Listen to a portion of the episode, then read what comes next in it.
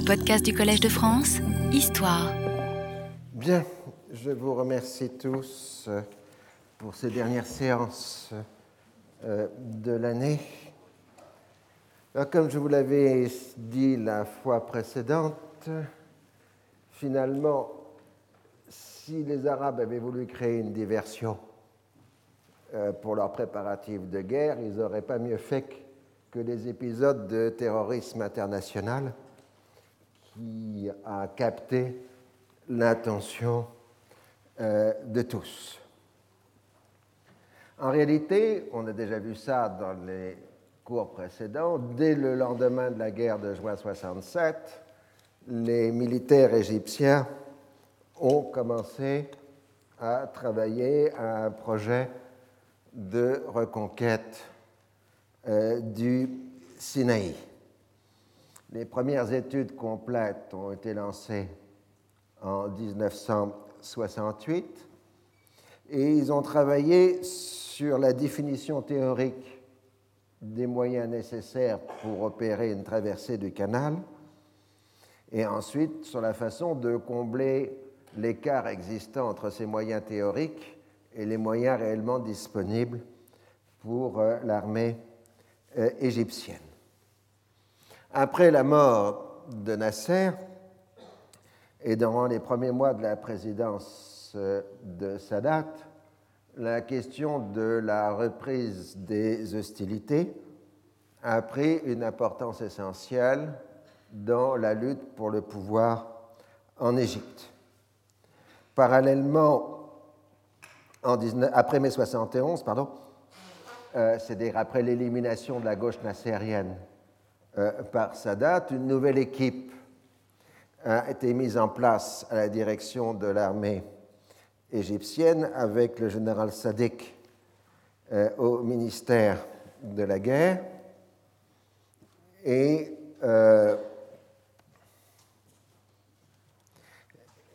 chef de l'armée et le général Chazli, que vous voyez ici, comme chef euh, d'état-major euh, de l'armée égyptienne. Et parallèlement, l'arrivée au pouvoir de Hafez el-Assad a introduit une équipe plus stable en Syrie, cette fois-ci prête à coopérer avec l'Égypte. Le problème restait celui de l'armement. Euh, les armes fournies par les soviétiques ont été compensées par les livraisons américaines à Israël. Et Israël a donné la priorité à l'aviation, puisque dans cette période-là, 52% du budget militaire israélien est consacré exclusivement à l'aviation. Et l'évidence est depuis 1967 que les Arabes ne peuvent rien faire s'ils n'arrivent pas à neutraliser l'avantage stratégique que représente l'aviation du côté israélien. Ils vont donc, euh, de façon inlassable, demander aux soviétiques de leur fournir une aviation, comparable à l'aviation israélienne. Mais en plus, euh, l'Égypte et les pays arabes en général disposent, enfin, sont dans une situation de pénurie de pilotes euh, par rapport à leurs moyens aériens, alors que l'armée israélienne tire l'un des éléments de sa supériorité sur un plus grand nombre de pilotes, ce qui permet de faire tourner très vite les avions euh, dans les jours d'opération militaire, ce que les Égyptiens ne peuvent pas euh, se permettre. Alors, en conséquence, euh, le général Sadek avait prévu un vaste plan de reconquête militaire euh, du Sinaï, mais qu'il conditionnait au rattrapage de la supériorité aérienne israélienne. Au contraire, Chazli est partisan d'une opération euh, plus limitée. Euh, selon lui, dans la zone du canal, la densité de la DCA qui est ici une combinaison d'artillerie antiaérienne et de missiles solaires, permet de neutraliser l'aviation israélienne. Donc, selon Chazley, on doit se contenter d'une opération limitée, celle qui peut se faire sous la protection de la DCA. Autrement dit, le plan de Chazley comporte euh, la traversée du canal, la destruction de la ligne Barlev et l'occupation d'une zone d'une quinzaine de kilomètres sur l'autre rive du canal, dans à partir de laquelle on se lancera dans une nouvelle guerre d'usure contre l'armée israélienne. Et si l'usure fonctionne, à ce moment-là seulement, l'armée égyptienne pourra progresser jusqu'à la ligne d'école du Sinaï, qui se trouve à une quarantaine de kilomètres euh, du euh, canal. Donc, euh, le plan Chazli, c'est-à-dire le plan limité, d'opération limitée, implique nécessairement que l'opération a un caractère essentiellement politique. C'est-à-dire mettre fin à l'impasse du ni guerre qui règne depuis août 1970 et donc ouvrir la possibilité d'une solution politique qui comprendrait la récupération de la totalité des territoires occupés. Alors après l'expulsion des conseillers soviétiques en juillet 1972, Sadat, ne semble-t-il, euh, n'a rien obtenu de la part des Américains. Certes, il a ouvert un canal de communication avec euh, les Américains euh, et directement avec Henry Kissinger, et ce canal de communication a été confié à son conseiller pour les affaires de sécurité, un officier qui s'appelle Hafez Ismail. Mais euh, aucun entretien direct n'a pu avoir lieu jusque-là parce que l'administration Nixon est trop occupée euh, par les questions des élections de novembre 1972, puis ensuite des derniers épisodes de l'engagement américain au Vietnam. Alors, les Égyptiens, depuis longtemps, ont noté que les Américains avaient tendance à se rappeler de leur existence à chaque fois euh, qu'ils reprenaient des. Ils entamaient un rapprochement avec les Soviétiques.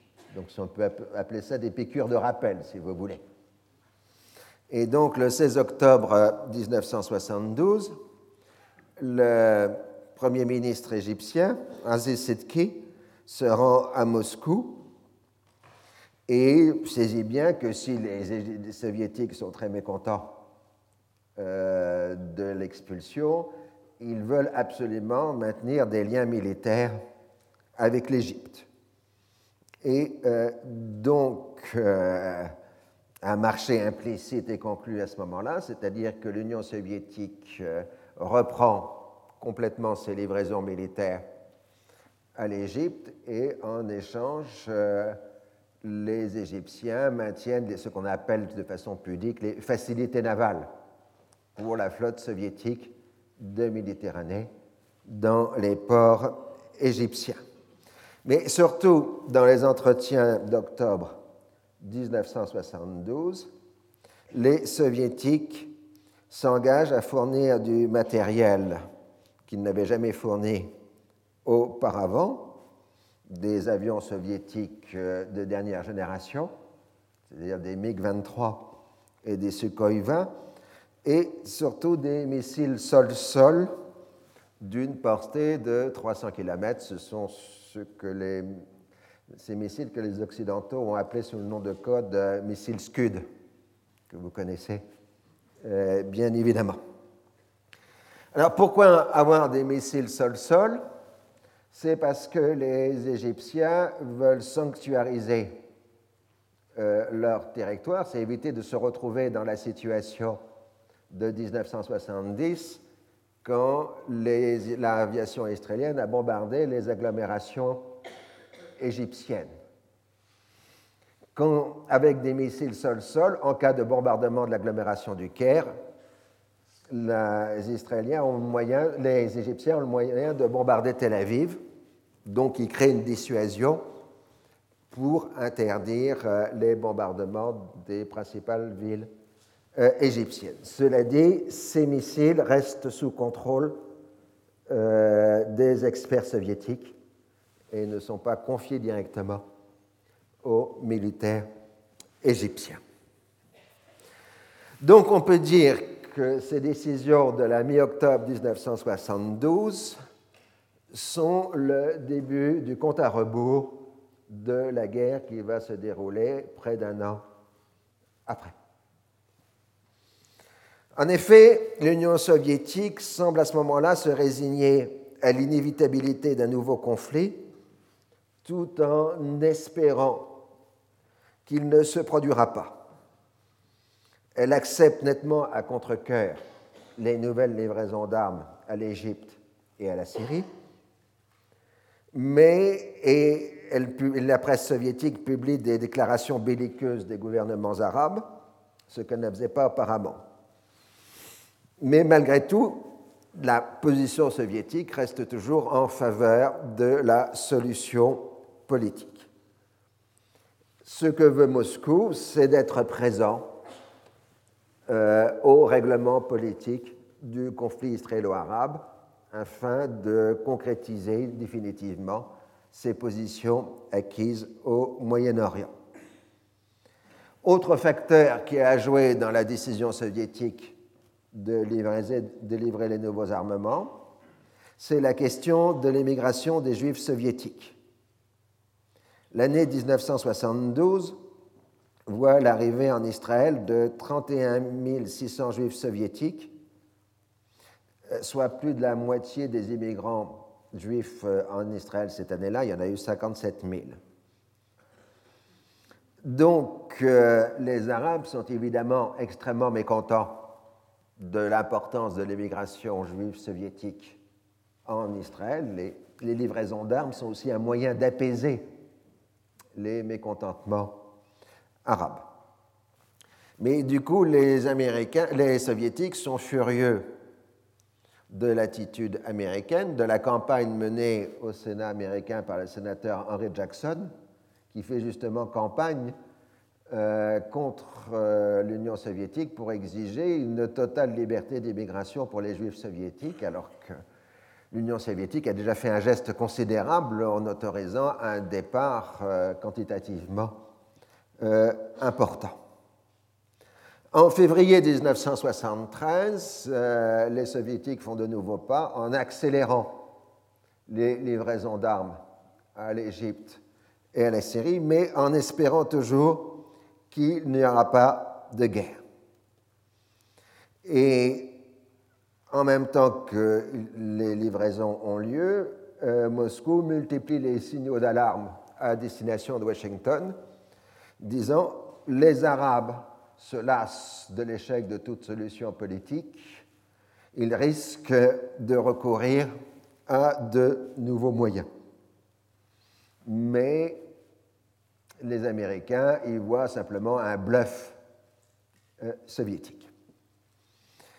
Comme une large partie du débat sur l'armement de l'Égypte est public dans la presse égyptienne et arabe, L'intention générale s'est portée sur les demandes précédentes d'armement faites par l'Égypte, c'est-à-dire à, l'époque euh, par le général euh, Sadiq, euh, qui exigeait des livraisons d'avions en quantité intensive. Alors comme ces avions n'arrivent pas, on considère que le réarmement de l'Égypte est totalement insuffisant. En fait, euh, Sadat euh, opère un changement d'action à l'automne 1972 en renvoyant de ses fonctions le général Sadik et en le remplaçant par un autre général, euh, Ahmad Ismail. Ahmad Ismail, d'un côté, a de meilleures relations avec les soviétiques. Sadiq était connu pour son hostilité aux conseillers soviétiques.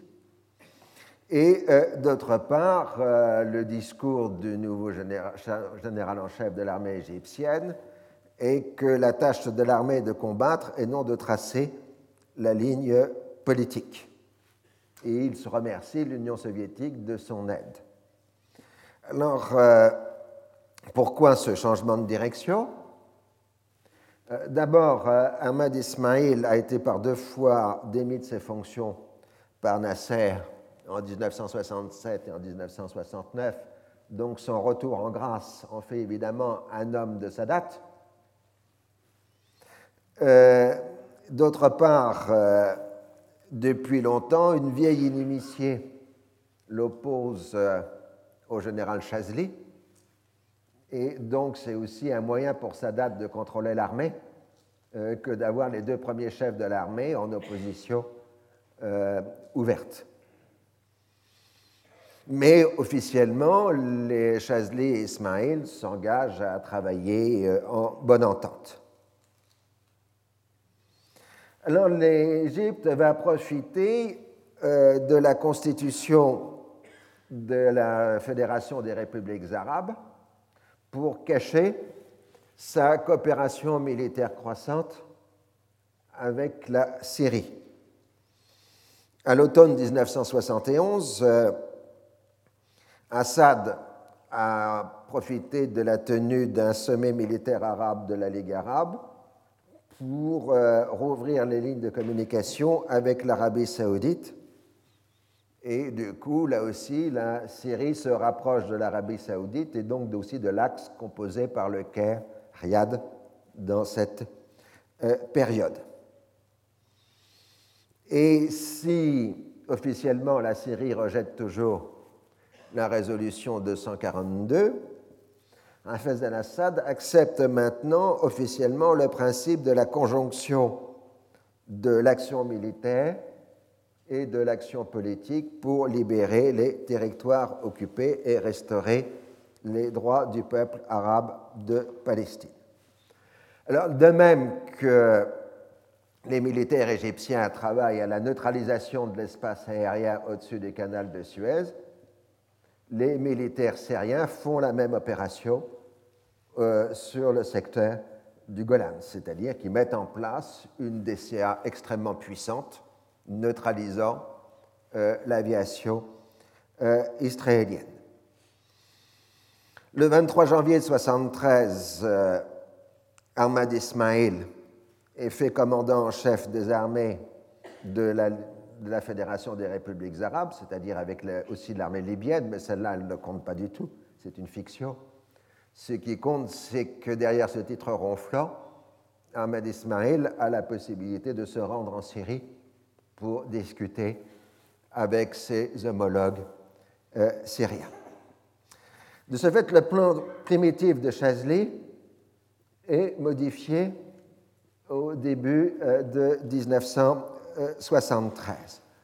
Euh, Chazli envisageait une opération majeure de l'armée égyptienne, suivie ensuite d'une opération identique de l'armée syrienne.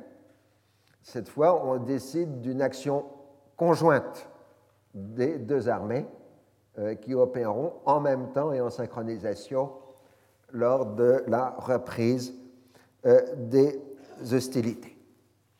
En revanche, une très forte ambiguïté va demeurer sur la conduite des opérations, parce que pour persuader les Syriens de s'engager dans la bataille, les Égyptiens leur expliquent qu'ils iront jusqu'au col du Sinaï, alors que le plan de Chazli ne le permet pas. Ce n'est que dans la seconde phase du plan Chazli euh, que l'armée égyptienne euh, doit aller jusqu'à la ligne d'école. Alors maintenant que la ligne d'action est définie, les militaires peuvent travailler à une préparation minutieuse des opérations, opération qui va prendre nom de code Opération Badr, Badr en français, euh, qui sera donc l'action conjointe des armées syriennes et égyptiennes. Alors, de façon extrêmement méthodique, les militaires égyptiens analysent chacun des obstacles qui leur opposent pour les neutraliser. Ainsi, les, les, Israéliens avaient constitué un remblai de sable de plusieurs mètres de hauteur sur la rive du canal qu'ils occupent, et il est impossible de creuser ce remblai de sable sous le feu euh, de l'ennemi. Et les ingénieurs égyptiens trouvent la solution en utilisant de puissants canons à eau euh, pour faire fondre le remblai, euh, ce qui est peut-être le cas unique de l'utilisation du canon à eau dans les opérations militaires. mais c'est une technique déjà éprouvée par les Égyptiens, tout simplement dans la construction du haut barrage d'Assois et aussi dans les travaux euh, de maintenance du canal de Suez avant 1967. Donc dès 1971, euh, les Égyptiens ont commencé à tester le matériel des lances à eau, et puis comme ça leur paraît concluant, ils en achètent massivement en Allemagne, ce qui passe totalement inaperçu. Second point, les Israéliens avaient prévu d'inonder de carburant enflammé les zones du canal attaquées, et donc on prévoit que l'artillerie égyptienne détruira réservoirs et canalisations avant leur mise en action. La question reste euh, l'usage de l'aviation. Il n'est pas question de se retrouver dans la situation de juin 1967, et depuis des années, euh, l'aviation égyptienne dispose d'abris bétonnés euh, qui les met hors de portée de l'aviation israélienne. Ils ne peuvent plus être détruits au sol comme en juin 1967. Reste euh, comment s'en servir? Il n'est pas question d'affronter dans des combats aériens l'aviation israélienne. Les Égyptiens seront évidemment surclassés.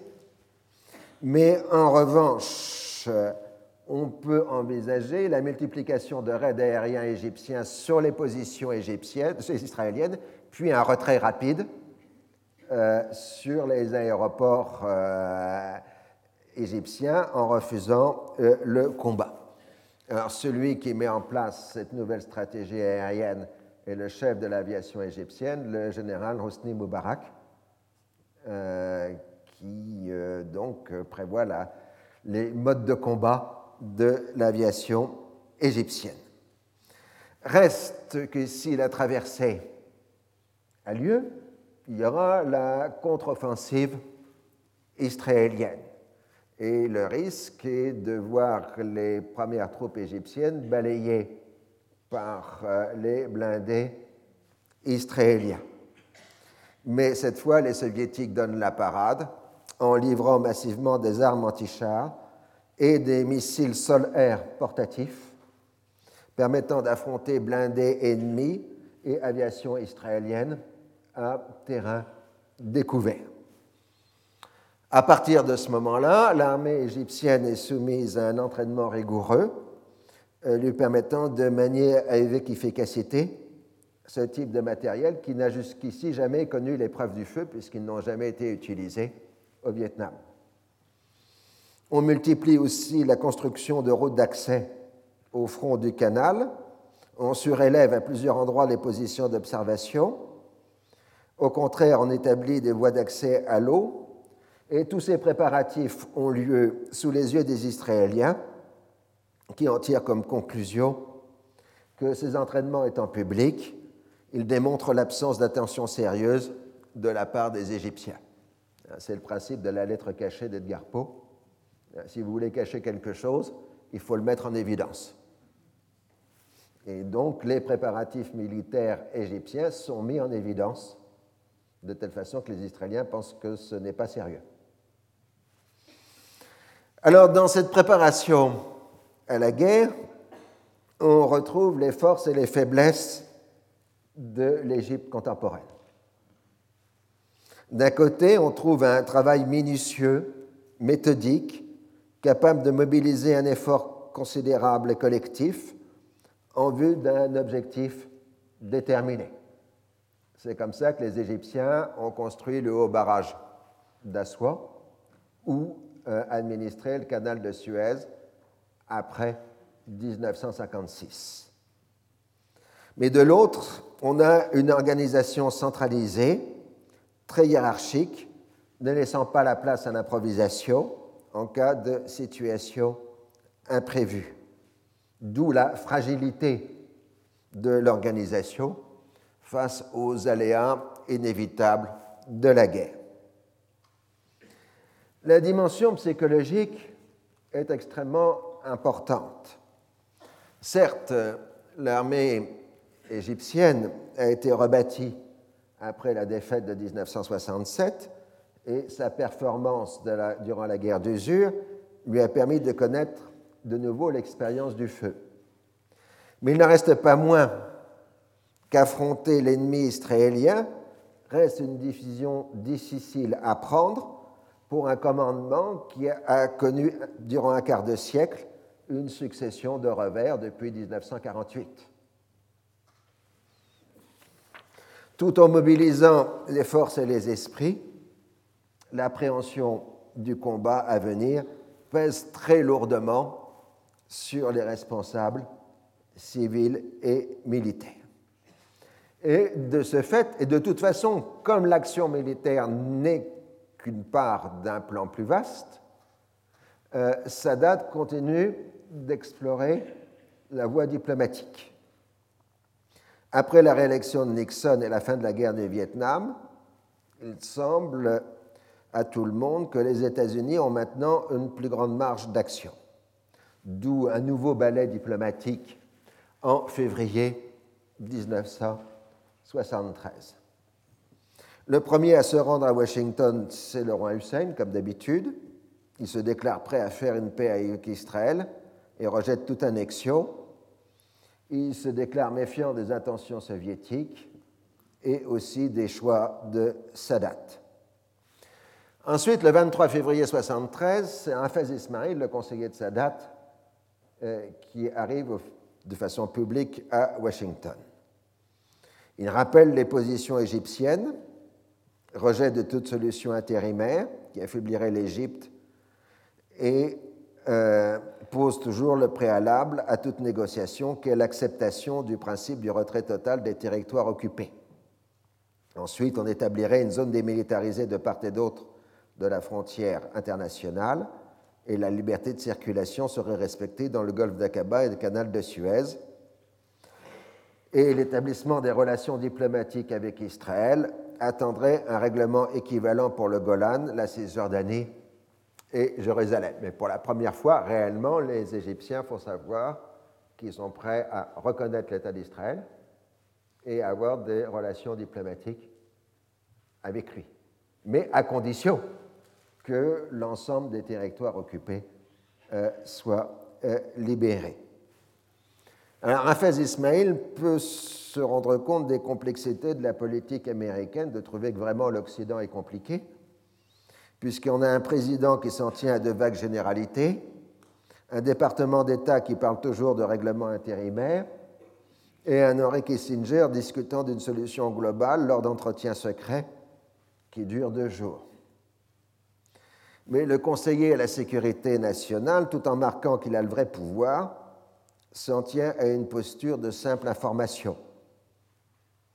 Pour lui, il faut assurer la sécurité d'Israël en l'ancrant aux intérêts stratégiques américains, ce qui passe par l'élimination des soviétiques du Moyen-Orient. Donc les Arabes doivent devenir modérés, c'est-à-dire des alliés de l'Occident, et à ce moment-là, on pourra arriver à un compromis défini comme raisonnable avec Israël sous patronage américain. Alors la grande faiblesse de la stratégie d'Henry Kissinger, c'est son incapacité à pouvoir définir la nature de ce compromis raisonnable. Implicitement pour lui, ce compromis passe bien par des annexions territoriales en faveur d'Israël. Alors il propose une solution juridique qui est de distinguer entre la souveraineté et le contrôle des territoires. Ainsi, on propose aux Égyptiens la récupération de leur souveraineté sur la totalité du Sinaï, tout en laissant les points stratégiques et les colonies de peuplement aux Israéliens. On s'inspire de l'exemple cubain de Guantanamo, et Polymore, Hafez Ismail, rejette cette option au grand étonnement de Kissinger. Alors Goldamer arrive à son tour au début de mars et se déclare déçue des positions arabes. Selon elle, tout est négociable, sauf Jérusalem, le Golan, Sharm el-Cher, etc. Elle se déclare prête à étudier l'idée de Kissinger de dissocier la souveraineté du contrôle, mais sa position reste inébranlable. La seule chose à faire est d'attendre que les Arabes cèdent. Néanmoins, elle accepte le principe de la continuité des entretiens entre Kissinger et Hafez Ismail, à condition évidemment d'en être informée. De toute façon, elle est sûre que cela mènera à rien. Et d'ailleurs, Nixon l'a rassuré en lui disant que Kissinger est un maître dans l'art de parler longtemps sans rien dire. Et euh, Nixon donne aussi un nouvel échéancier pour les livraisons d'avions à Israël en quantité encore plus importante que ceux qu'on avait promis précédemment. Et quand cette nouvelle est rendue publique, cela met en fureur le monde arabe, surtout après l'affaire de la destruction du Boeing libyen. Donc Golda Meir célèbre Nixon comme le meilleur ami d'Israël et rentre triomphalement dans son pays. Elle annonce son intention de se maintenir au pouvoir après les élections prévues pour le 30 octobre 1973. Donc là, vous avez les Golda euh, et Nixon en train de discuter. Là, c'est le général Ahmad Ismail, donc euh, le nouveau chef, euh, général en chef des armées égyptiennes et ministre de la guerre. Et donc là, comme je vous l'ai dit tout à l'heure, c'est le général Chazley.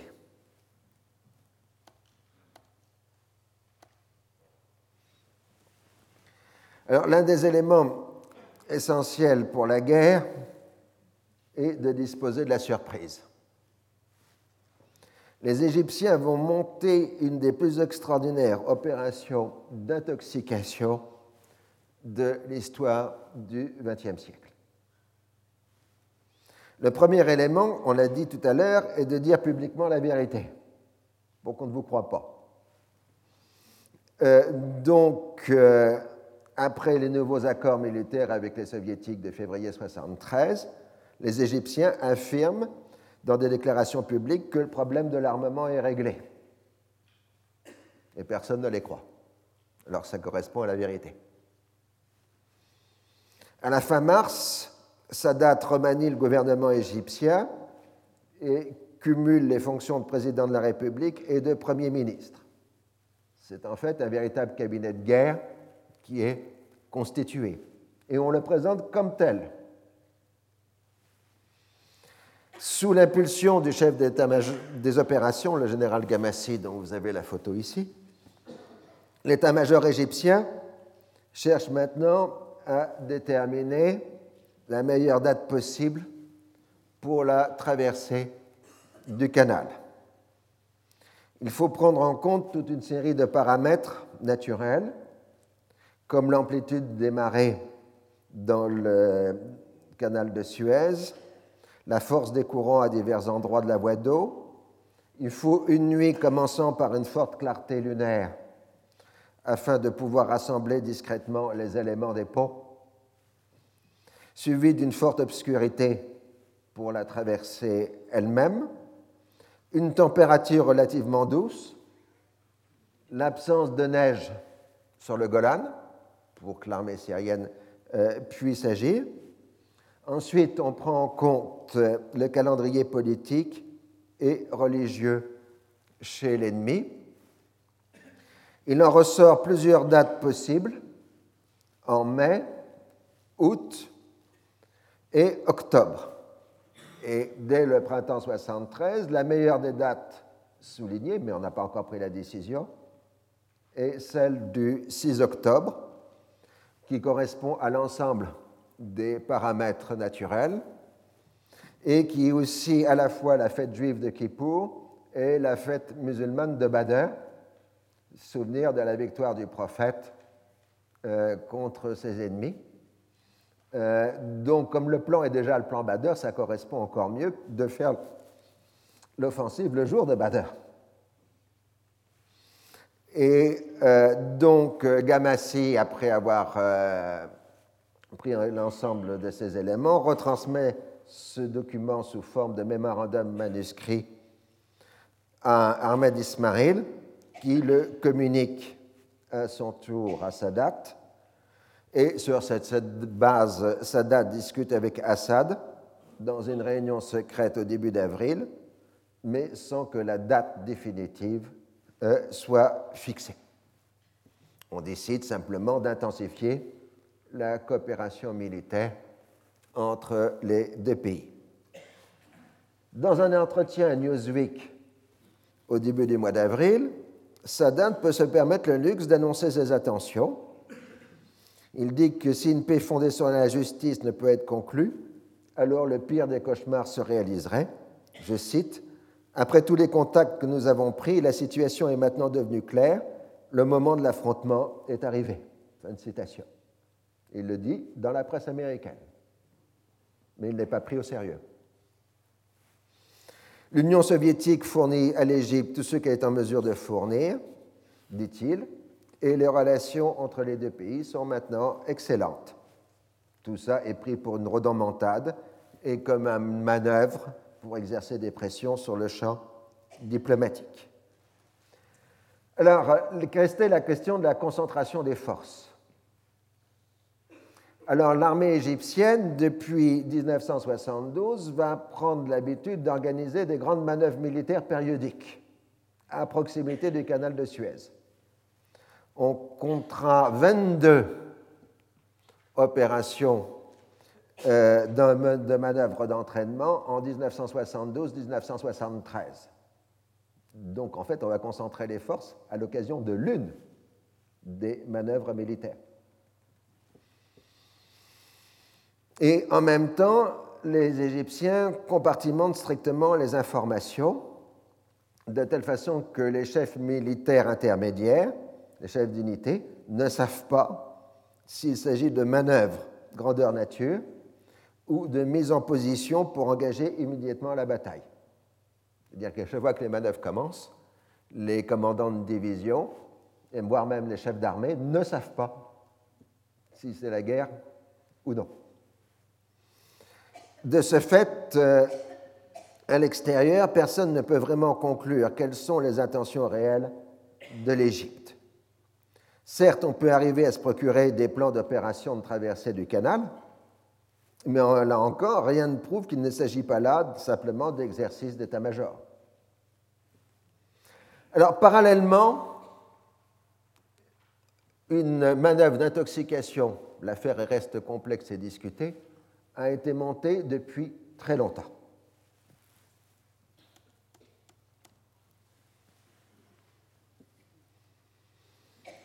Dans 1969, l'un des gendres de Nasser, Ashraf Marwan, a pris contact avec les Israéliens à Londres et a offert ses services.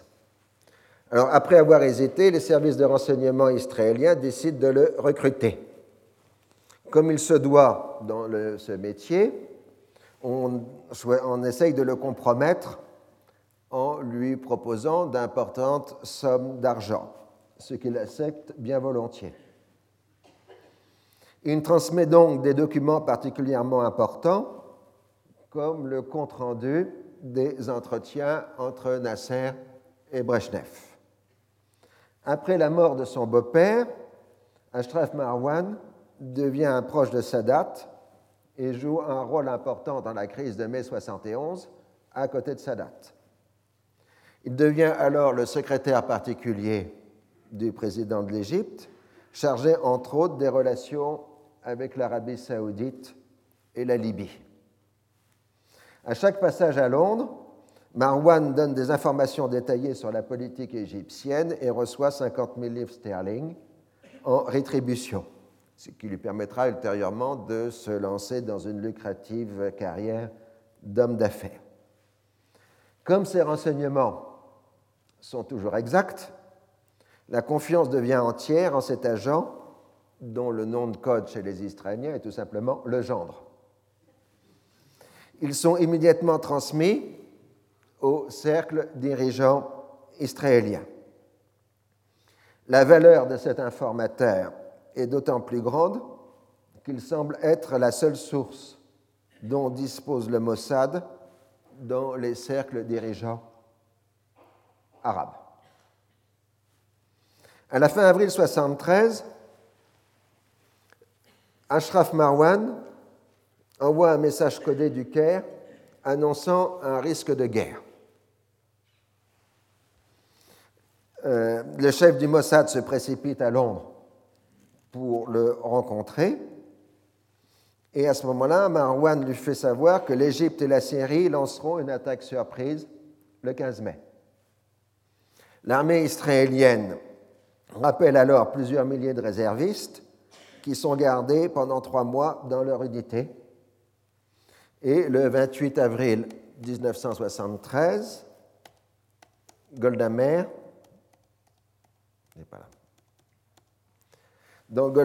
s'en prend à l'atmosphère de guerre créée par Sadat et déclare que euh, l'Égypte n'a rien à gagner à la guerre il est cependant arrivé dans le passé qu'un leader arabe ayant des problèmes intérieurs décide que le moyen de s'en sortir était la guerre. Sadat est d'ailleurs dans un tel état de désespoir. Alors, cette fausse alerte de mai 1973 va coûter à l'armée israélienne 35 millions de dollars et elle n'a pas envie de refaire un coup pareil. Alors, en effet, dans la période considérée, les armées égyptiennes et syriennes ont bien mené une sorte de répétition générale qui a provoqué la perplexité des soviétiques. Un rapport d'analyse du KGB à la demande du chef du KGB Andropov, daté du 7 mai 1973, le montre. Selon ce rapport, Syriens et Égyptiens sont sur le pied de guerre et peuvent commencer à n'importe quel moment les opérations de façon synchronisée. Les sources occidentales interprètent ces mouvements comme un moyen de pression psychologique sur les États occidentaux et Israël, mais il n'est pas impossible que Sadat et Assad choisissent une option militaire limitée afin de débloquer l'impasse diplomatique au Moyen-Orient. Or, les soviétiques ne veulent pas d'une guerre, car on est à moins d'un mois de la visite officielle de Brezhnev aux États-Unis. Visite qui doit consacrer le rôle mondial de l'Union soviétique dans le cadre de la détente. Donc les soviétiques s'activent auprès des uns et des autres pour les dissuader euh, d'engager le combat. La presse internationale se fait écho des alertes soviétiques. Du coup, la panique soviétique valide les informations données par Ashraf Marwan, tout en donnant une raison pour que les Égyptiens et les Assyriens ne prennent pas la guerre, contrairement aux informations euh, données. Dans le même ordre d'idées et visiblement dans la même manœuvre d'intoxication, les officiers supérieurs de l'armée égyptienne auraient communiqué au mois de mars à la direction du Fatah que la date des hostilités était fixée pour le mois de mai. Donc on voit bien que, en fait, c'est une manœuvre d'intoxication euh, destinée à faire croire que l'Égypte et, la Syrie vont entrer en guerre, ce qui n'est pas le cas, et euh, donc augmenter la perplexité de l'autre côté. Et aux États-Unis, on s'interroge sur les intentions égyptiennes que l'on ne comprend pas. Dans, un, dans, son rapport au Congrès sur la politique étrangère le 3 mai 1973. Nixon, dont la position commence à être affaiblie par le Watergate, marque qu'il faut établir un lien direct entre tout règlement intérimaire et la solution globale du conflit. Et il reprend la formule que Kissinger a avancée depuis quelque temps, il faut procéder pas à pas. C'est ce qu'on appellera un peu plus tard la diplomatie euh, des petits pas. Mais il est entendu qu'une relation doit être établie entre le premier pas et ceux qui suivront vers un règlement plus étendu. Et pour la première fois, Nixon parle de l'existence de droits légitimes des Palestiniens. Et en même temps, toujours dans le même discours, Nixon s'inquiète euh, sur le problème du maintien de l'approvisionnement en pétrole venu du Golfe, ce qui est en train de devenir un enjeu pour le monde occidental. En effet, par le biais des hommes de l'Aramco, c'est-à-dire de l'Arab American Oil Company, le consortium américain qui exploite le pétrole d'Arabie saoudite et qui est en voie d'être nationalisé, pas d'être acheté par l'Arabie saoudite. Donc, par le biais de l'Aramco, roi Faisal fait connaître son exaspération sur la nécessité urgente pour les États-Unis de changer de politique au Moyen-Orient et commence à laisser entendre que l'accès aux ressources pétrolières de l'Arabie saoudite pourrait être remis en cause. Mais à bain et ban de visite, Washington reçoit des assurances suffisantes pour pouvoir déclarer le 21 mai 1973 que les États-Unis ne céderont pas au chantage pétrolier des Arabes. Je cite Je doute que l'Amérique, qui a proclamé son indépendance il y a 200 ans, puisse accepter de devenir une province d'Abu Dhabi ou de Koweït. Fin de citation. La fausse alerte de mai 1973 consolide l'interprétation des services de renseignement américains. Ces manœuvres ne sont que des bluffs, tandis que les services israéliens ont maintenant la certitude que le gendre leur donnera un préavis de deux à trois semaines avant tout début des opérations euh, militaires. Alors, dans ses mémoires, le général Gamassi explique qu'il n'y avait pas eu d'intention de lancer la guerre en mai 1973. C'était trop tôt. Il fallait attendre l'arrivée des nouveaux armements soviétiques et battre le rappel des alliés arabes. Donc il s'agit bien d'une manœuvre d'intoxication. À la réunion du 2 mai 1973, entre les hauts commandements égyptiens et syriens, on dresse la liste des dates possibles et on travaille à un plan conjoint d'attaque aérienne. Le lendemain, Assad se rend à Moscou et obtient une intensification des livraisons d'armes à la Syrie. À la fin du mois de mai, le plan conjoint égypto-syrien est terminé.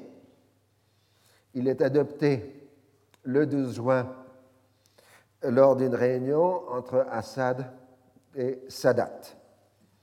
En raison des diverses contraintes, le jour J est maintenant placé au début de l'automne, mais toujours plusieurs dates sont disponibles. Parallèlement, Sadat suit la piste diplomatique en étroite liaison avec l'Arabie saoudite, tenu au courant des entretiens menés par Hafez Ismail. À la grande fureur de Kissinger, les Saoudiens informent les Britanniques du contenu des entretiens entre Hafez Ismail et Kissinger. Du coup, les Britanniques demandent des précisions au département d'État qui n'était pas au courant des entretiens du secrétaire de, à la sécurité nationale, enfin du conseiller à la sécurité nationale. Donc, furieux, euh, Kissinger doit accepter que les entretiens suivants se fassent aussi en présence de Cisco, représentant euh, le département euh, d'État. Alors, le conseiller Nixon a vu dans cette affaire un nouvel épisode de la lutte bureaucratique entre euh, le Conseil de sécurité nationale et le département d'État. Ce qu'il n'a pas vu, c'est que l'Arabie saoudite coordonne maintenant son action avec l'Égypte. Le 20 mai 1973, Hafez Ismail,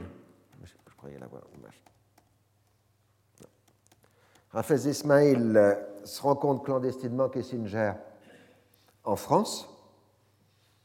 L'Égyptien exprime sa déception devant l'absence de progrès diplomatique.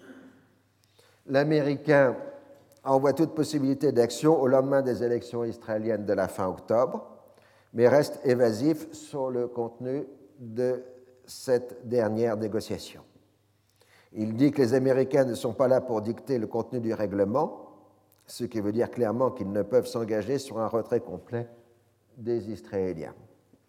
Ismail explique que l'Égypte est prête à passer de l'état de guerre à l'état de paix, mais dans le respect de la souveraineté égyptienne. Kissinger prétend respecter cette dernière tout en parlant d'inévitables mesures de sécurité transitoire. C'est toujours son idée de découpler la souveraineté de la sécurité. Le conseiller de Nixon s'en tient donc à l'approche pas à pas, step by step, qui doit aboutir à un accord égypto-israélien acceptable pour les deux parties. Contrairement à la première réunion secrète, on en est resté au stade des généralités. Ismaël est venu dans le but exclusif de connaître les intentions américaines et de marquer la volonté de son pays de se rapprocher des États-Unis dans le respect de ses intérêts essentiels. Il a clairement fait comprendre que son pays ne pourrait accepter un règlement intérimaire qui risquerait de pérenniser la situation sur le terrain. Et il refuse un règlement qui forcerait l'Égypte à des concessions territoriales. Ismaël laisse entendre qu'il ne resterait donc que l'option militaire, et évidemment pas dans un futur immédiat. L'information essentielle qu'il transmet à sa date est que selon Kissinger, l'Égypte ne peut obtenir à la table de négociations ce qu'elle a perdu sur le champ de bataille. Le président égyptien en conclut que la guerre est maintenant absolument nécessaire pour changer les termes de référence de la négociation. Au mois de juin 1973, le scandale de Watergate devient une rubrique presque quotidienne dans la presse internationale. L'administration Nixon affaiblie s'en tient à ce qui est son point le plus fort, la politique étrangère consacrée par la détente avec l'Union soviétique. Au Congrès, l'opposition démocrate se saisit de la question de la liberté d'immigration des Juifs soviétiques comme arme contre Nixon.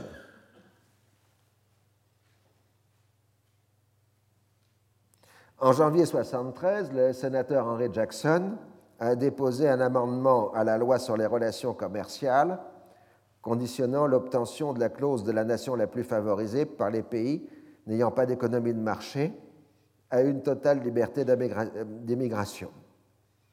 Il est appuyé à la Chambre des représentants par Charles Vanik, donc c'est ce qu'on va appeler l'amendement euh, Jackson-Vanik,